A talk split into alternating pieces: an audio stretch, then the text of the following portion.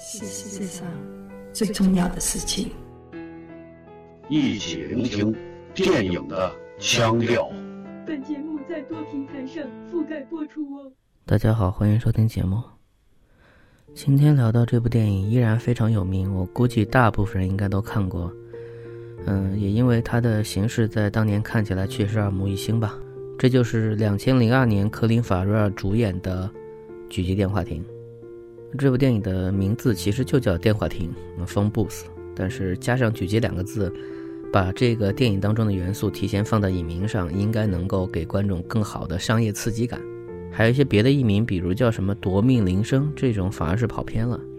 整个电影的时长并不长，大约八十分钟出头，其中有七十多分钟讲的都是一个人被困在一个电话亭的画面。如果你们去查的话，其实还能看到。在七十年代有一部短片，也叫《电话亭》，但那个片子是用了黑色幽默的方式表达了一种隐喻。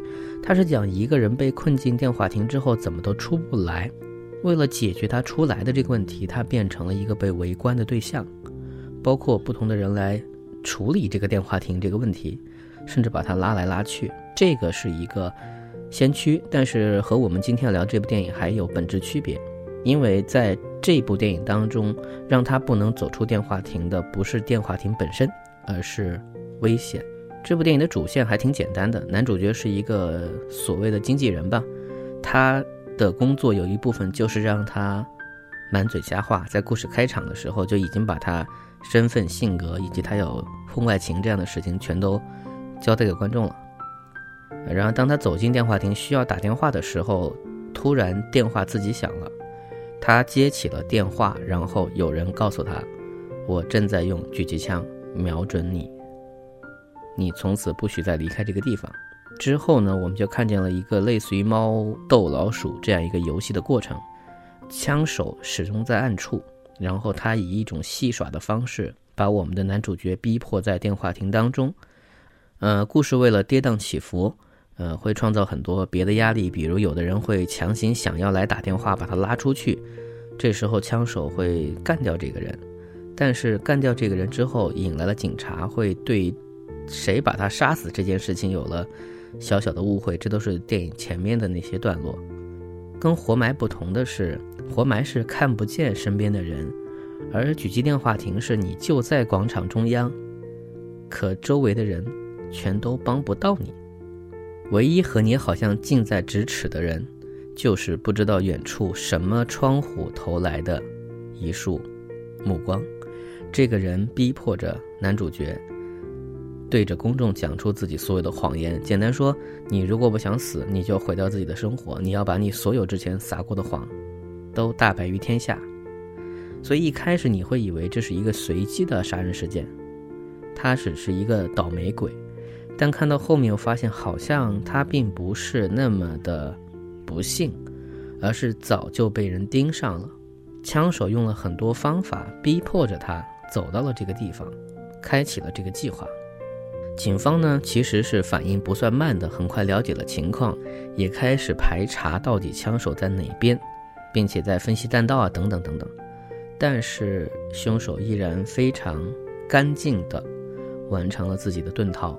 整个故事就是这样，电影的主要压力就是来自于这中间的七十多分钟，通过镜头机位，通过法瑞尔的表演，让你透不过气。所以这部电影如今套路并不鲜见的时候，很多人重看会有点失望，会来自于说他觉得有些地方不合理。这也是我看到评论区有些人会说，那我觉得这个凶手也没有那么正确，因为他也杀了无辜的人。然后也有人会说，我觉得那些人可能也不一定无辜，只是电影没有拍出来。那我觉得这样的思考可能就走得太偏了。期望努力的去理解这个凶手，或者说你理解导演好像想要借这个凶手表达某种全新的价值观。如果这个价值观不完整，好像就不对。那确实没有必要这样去想，因为我感觉这部电影从创作初期开始，它就不是为了讲一个道理，它真的就是为了实验出我们能否做到一个。一个半小时以内，跌宕起伏，但又只是独角戏的狙击手电影。如果以这个前提倒推，我们才会去想到底凶手为什么要这么干，给他一个合理的解释，包括在狙击镜下这个人，他到底是可怜的，还是有那么一点可恨，还是等等等等。在很多时候，我们看到一些所谓非常规的杀人狂，最典型的是数据这个老头儿，都好像有着某种宗教感或者殉道感。就他做这件事情，他杀人也好，他绑架也好，是为了传达某种理念，对他本人是没有一丝好处的。因为要创造人物，你还是希望他有自洽性。很多时候，这个人物自己身上有些道理，你换一个角度说，好像也是可以的，但不要沉迷这个。这个世界上确实存在很多跟我们大脑构造不一样的人，嗯，所谓什么反社会人格等等这样的人，他确实有非常强的一套逻辑，能把自己做的明显是不对的事情自圆其说，而且确实也有他自己一整套非常缜密的完成方式，看起来没有那么疯。我觉得编导也没有特别希望你们就去同情他或者认同他，甚至赞赏他。特定情况下，只是刚好可以把这样的一种人物拿过来，方便我们去创作一个故事。在这部电影作品当中，这个凶手的冷静、残忍以及戏谑的方式，是这部电影需要得到的压力。而至于为什么不解释他？到底为什么这么做？他怎么去准备的？他为什么挑中了我们的男主角？他为什么做完这些事情之后没有把他的行动坚持到最后？这些呢，把它解释得很清楚，我觉得也不助于让这部电影更好看多少，反而摧毁了我一开始说的导演想拍的那种纯粹。我是说，只是在拍那个压力，只是希望就是一部电话。把人逼入绝境，逼着你一直往下看，可能适当宽容一点会好一点。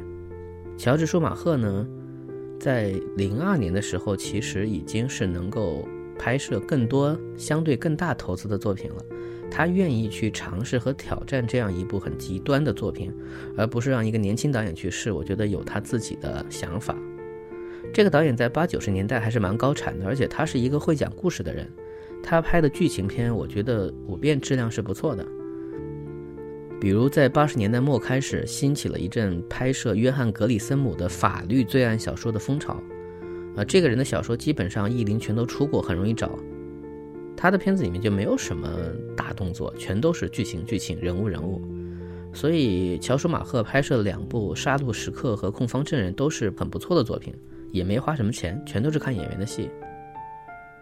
当然，他更有名的事儿是一个黑历史，这个应该是永恒要被钉在耻辱柱上的，就是他导演了蝙蝠侠的三四部，呃，永远的蝙蝠侠和蝙蝠侠与罗宾，这个第四部啊，在当年就是票房大败笔，而且从质量上说，是一部经常会被拿出来取笑的作品，应该是在比如漫改电影的倒数榜上，它永远会在靠前的位置，只是这几年的一些奇怪的作品的哑弹又慢慢在超越它。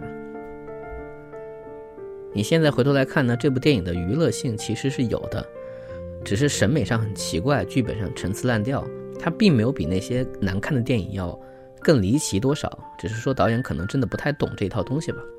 进入新千年之后呢，他拍的电影的总体质量有下降，但不管怎么说，《狙击电话亭》这部小片反而让大家一直会记得。嗯。节目结尾呢，我也顺带手的再花几分钟讲一下另外一部电影，因为我觉得那部电影也不值得拿出来多说。这个是由伊利亚伍德所主演的《绝命钢琴》，应该叫《Grand Piano》。值得一提的是，他的编剧是《爱乐之城》《爆裂鼓手》的导演达米恩。这部电影的创意和《狙击电话亭》多了一个所谓的元素，就是弹琴。就讲有一个琴师被狙击手。要挟说：“如果你不在演奏的时候演奏一个特别难的曲子，我就把你干掉，把你家人干掉。为什么要这么做？这个过程怎么样？你看到结尾的时候会发现，其实故事还蛮简单的。所以我觉得这部电影的野心吧，其实是想用音效剪辑的部分和电影的那个琴声和弹奏这种逻辑。”来创造一种新的紧张感，所以我觉得达明会做这样一个剧本，跟他自己音乐的那个趣味取向是分不开的。但这部电影的质量，我觉得比电话亭要差很多，只是看个乐子，你也可以看一看。如果是喜欢弗罗多的观众，你可以这一次看足伊利亚伍德的个人秀。总之，不管电影最后故事讲的圆不圆，拍摄弹琴这件事情依然不是容易的事情。所以我从工业上，我觉得至少我们也不是说轻易就能拍出这样的作品来。在这里也先不谈什么警察的事情啊，不去圆这个东西。本期节目就到此结束，我们还是来听莫名其妙的无关电影片段。他的钢琴弹得非常好，而且他是一个很有才华的学生。可惜他经常胡思乱想。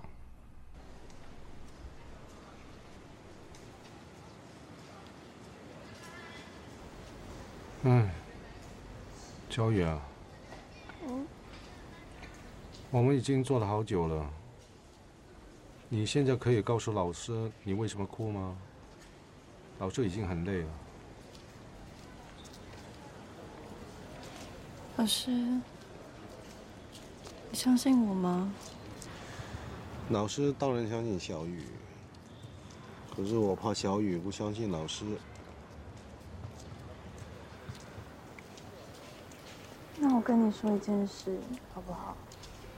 嗯。有一天。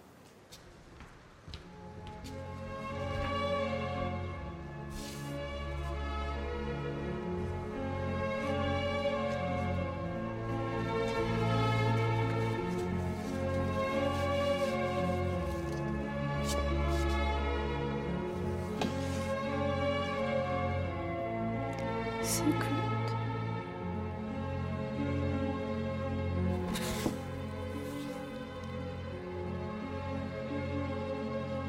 Follow the notes upon the journey. At first sight marks one's destiny. Once the voyage comes to an end, return lies within his keys.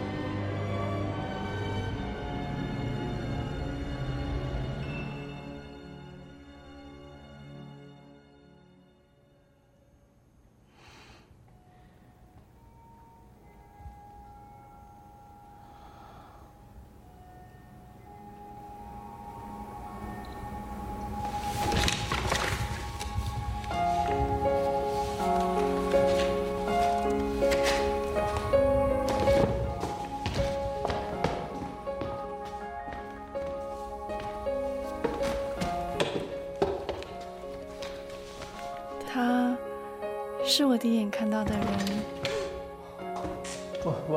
所以只有他看得到我。